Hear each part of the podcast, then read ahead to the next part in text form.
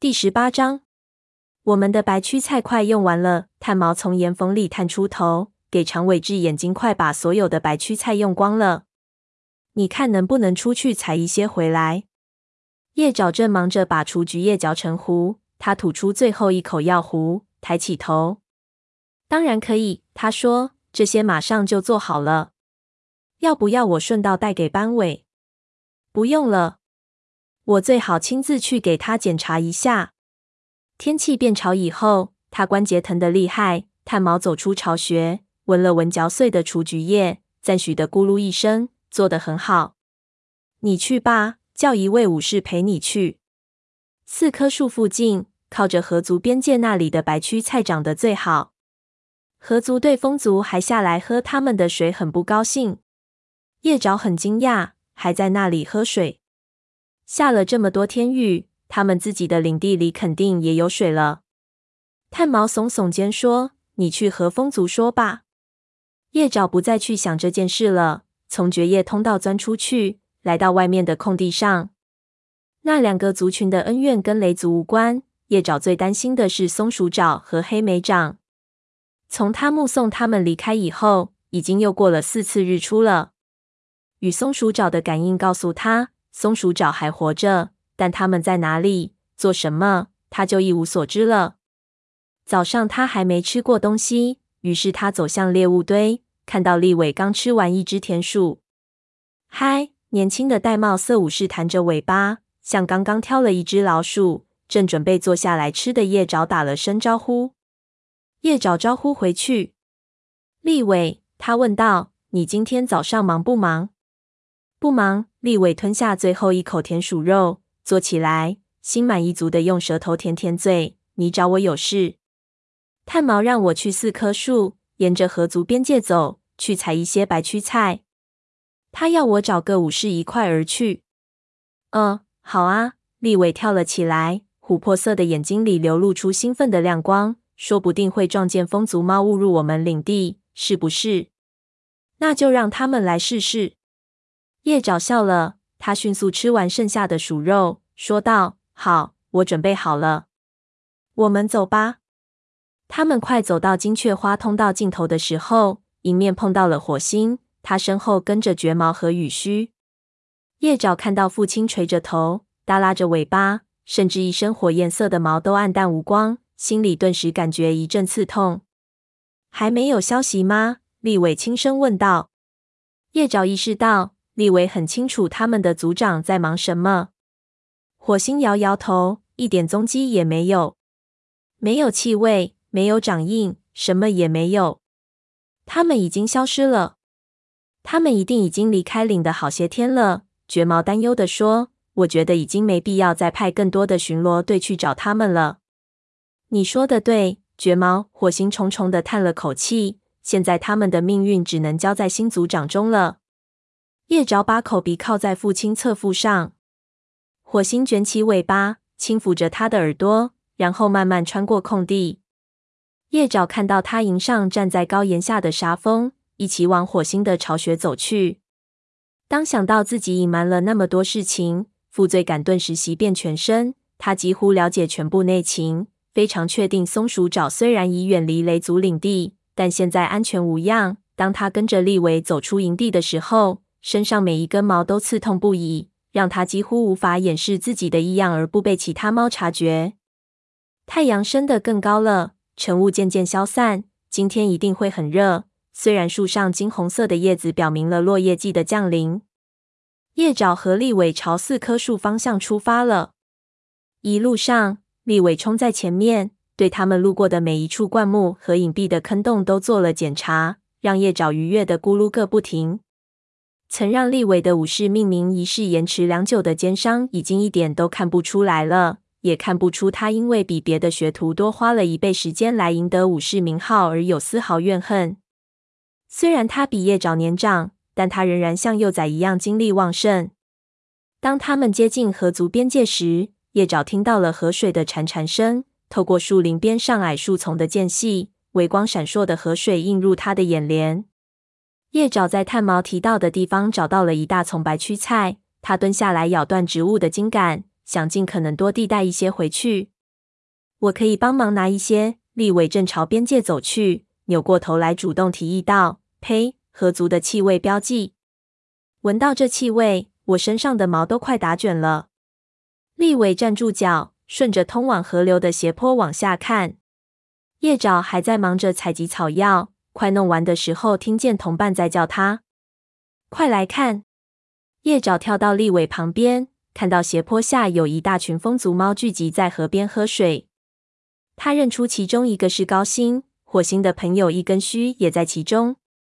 他们还真的非要在这条河里喝水啊！叶爪惊呼道：“你再看那儿！”立伟尾巴指向另一个方向，只见河族巡逻队正在通过两角兽的桥。要我说，这下子有麻烦了。雾角走在巡逻队的前面，他带着新晋武士鹰双和一只不认识的老猫，是一只黑毛公猫。他们走下斜坡。在离风族猫几个狐狸身长的距离处停了下来。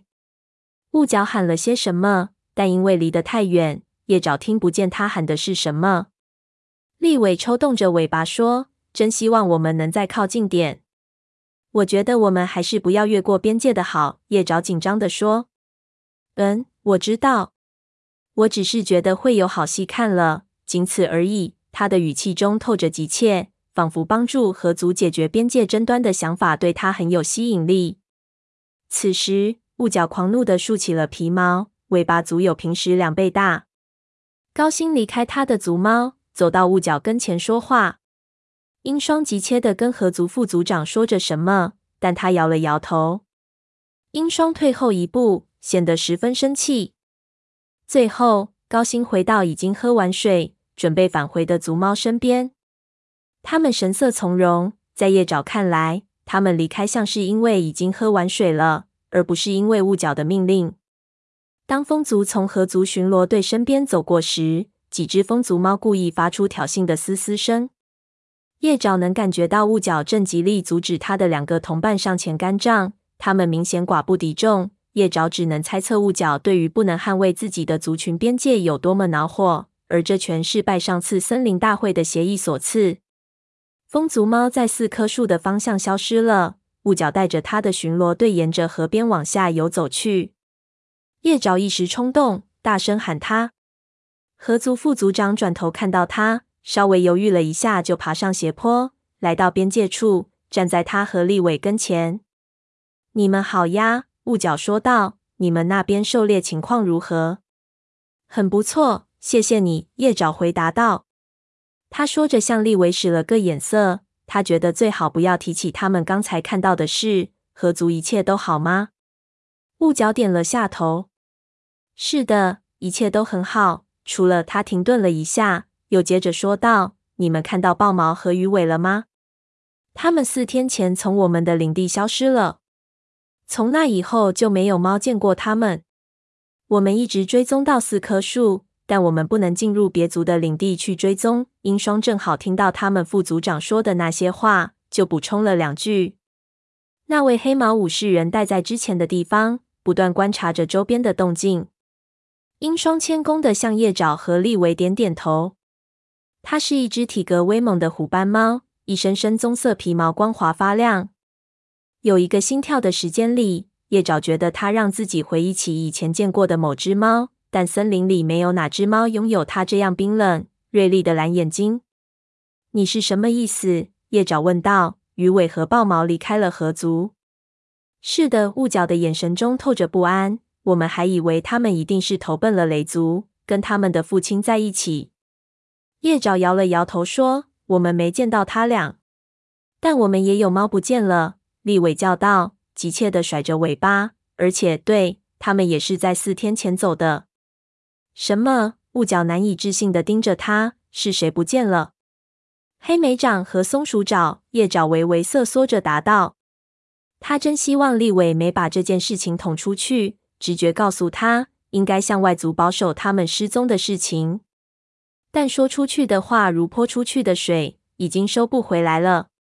是不是被什么东西抓去了？雾角几乎是在自问自答。会是掠食者吗？他最后颤抖着说。我记得那些狗。不会，我确信他们不是被抓走的。叶爪想让雾角放心，又不想透露那个只有他知道的秘密。如果有狐狸或獾来过，一定会留下痕迹的，气味也好，粪便也好，反正会有的。这位河族副族长还是半信半疑，但立伟的眼睛却亮了起来。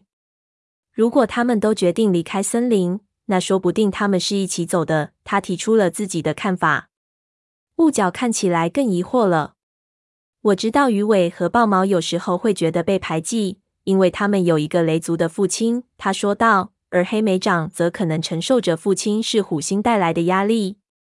但松鼠爪，他有什么理由离开自己的家呢？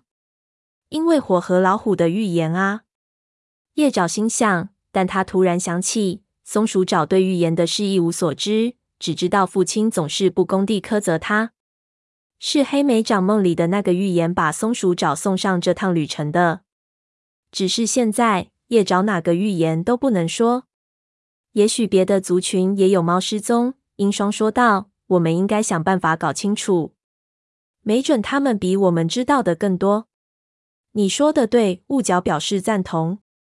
他朝风族猫喝水的那片河岸投去冰冷的目光，又加了一句：“问一下风族很容易，但要想问影族，恐怕得等到下次森林大会了。”那也没多长时间了，叶爪说道。